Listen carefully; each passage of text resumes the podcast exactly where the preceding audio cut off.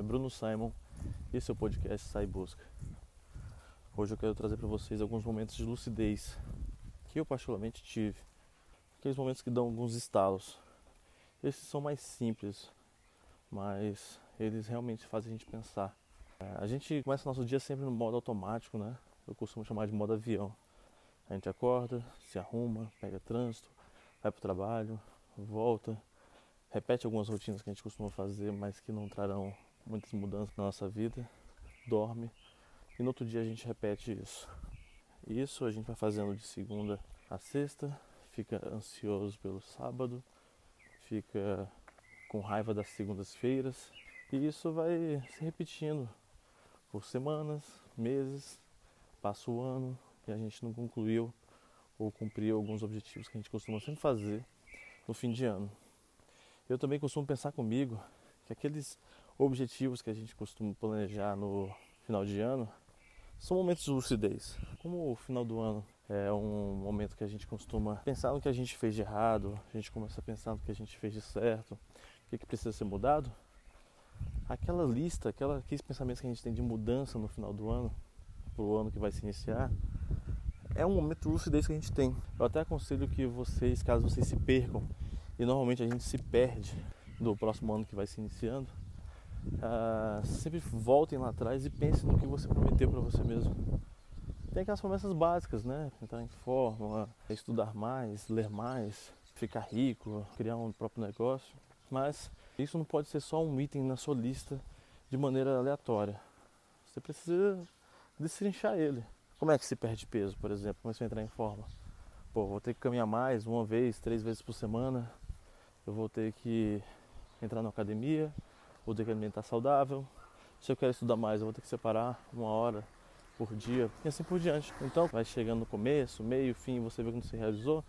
Pense no que você se prometeu no final do ano anterior como lista, porque isso foi um momento de lucidez que você teve. Diante disso, uma coisa que eu considero que me traz lucidez é não assistir TV. A TV ela polui nossa mente. Por mais que sejam jornais, sejam notícias, a notícia ela quer te vender informação, ela quer ter audiência. Psicologicamente, tragédias costumam chamar mais a atenção das pessoas e fazem com que a gente fique consumindo mais esse tipo de informação. Só que da mesma forma, como eu falei no podcast anterior, a informação que a gente consome, ela pode ficar impregnada no nosso subconsciente e consequentemente isso refletir no nosso consciente.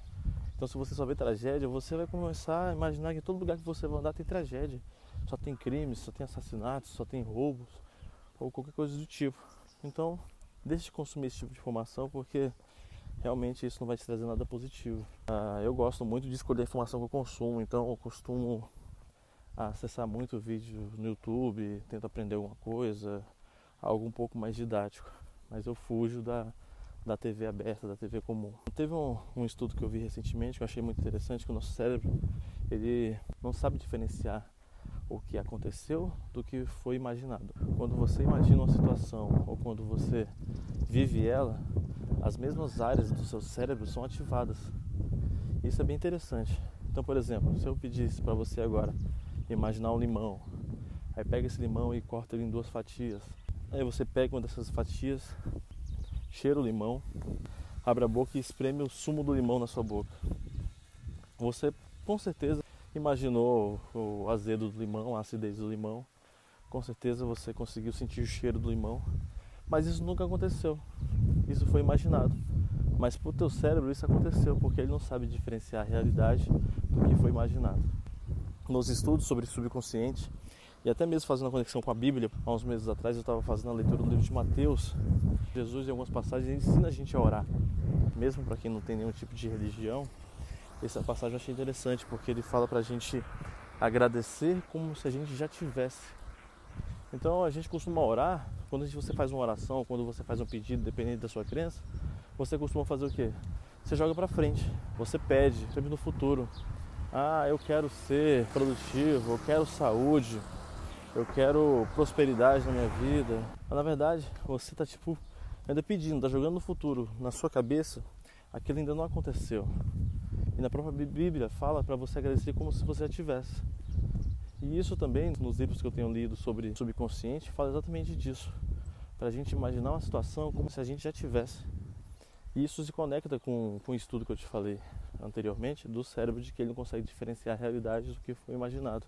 Então, quando você agradece como se você já tivesse, você vai estar acionando áreas do seu cérebro como se você tivesse aquele momento, já tivesse aquela situação que você fica orando, pedindo. Na verdade, você tem que agradecer.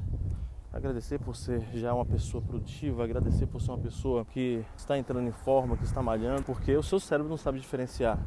E isso vai mudar a sua atitude diante do que você quer atingir. Então, quando você agradece como se você já tivesse, você já consegue, por exemplo, trazer alguns desses hábitos que você fica jogando para frente já para o teu presente e consegue atingir e alcançar e começar a, a realizar as coisas que você sempre fica jogando para frente no seu pensamento. É porque a gente costuma aprender a orar errado, aprender a, a imaginar as coisas erradas. Até porque não tem nenhum, nenhum problema entre você pedir como se você tivesse. Mas uma questão mental, você condiciona o seu pensamento como se você tivesse e aquilo realmente vai ser transformador na sua vida. Esse tipo de conhecimento, ele é um conhecimento que eu considero que trouxe lucidez na minha vida, no meu dia a dia. Quando eu tento mentalizar alguma coisa, quando eu vou dormir ou quando eu vou acordar, eu sempre mentalizo como se eu já tivesse. E minha atitude no decorrer do, do dia seguinte é totalmente diferente. E é um exercício que eu trago para que vocês tenham também no seu dia a dia. Então, esses foram os momentos que eu considero de lucidez para que vocês possam trazer para a vida de vocês. Até o próximo episódio do podcast Sai Busca. Até mais.